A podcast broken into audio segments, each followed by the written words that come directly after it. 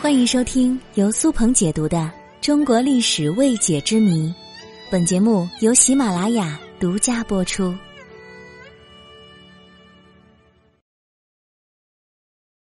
再娶为何叫续弦呢？我们中国语言有一个习惯，老外是很受不了的，那就是有话不直说，而是善于委婉隐喻。比如，男人死了妻子，重新娶媳妇儿，按现在的话说是再娶，但是传统文化当中不这么直白表达，而是说的很文雅，叫做续弦。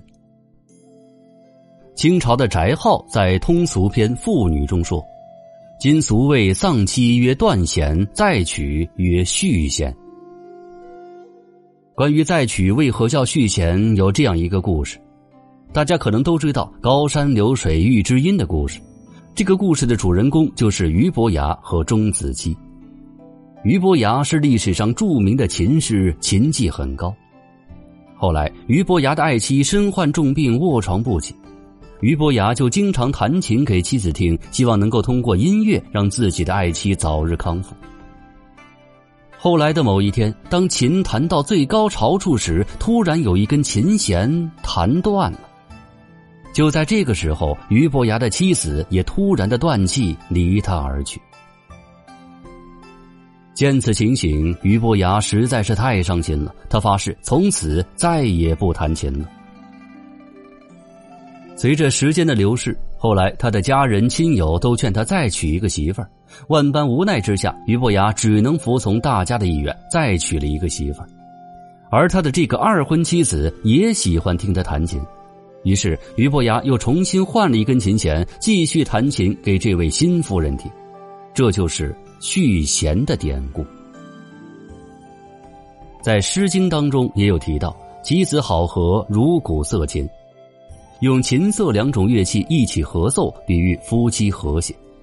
后来，琴瑟就演变成夫妻感情和睦之意。既然琴瑟比喻夫妻，那么妻子亡故就叫断弦了，就是说琴弦断了，没办法一起和鸣了。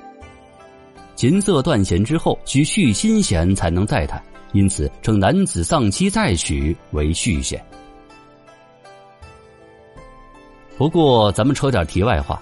从“续弦”这个称呼，我却嗅到了古代男尊女卑的气息。续弦的说法其实是有弦外之音的。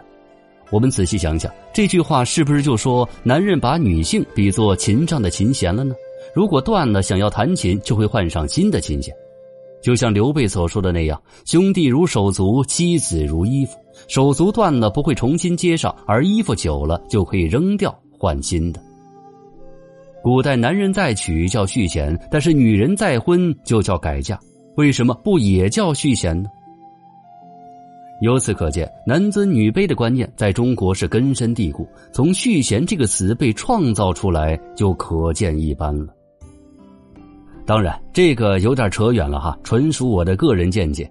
那么您有什么看法呢？欢迎各位留言评论。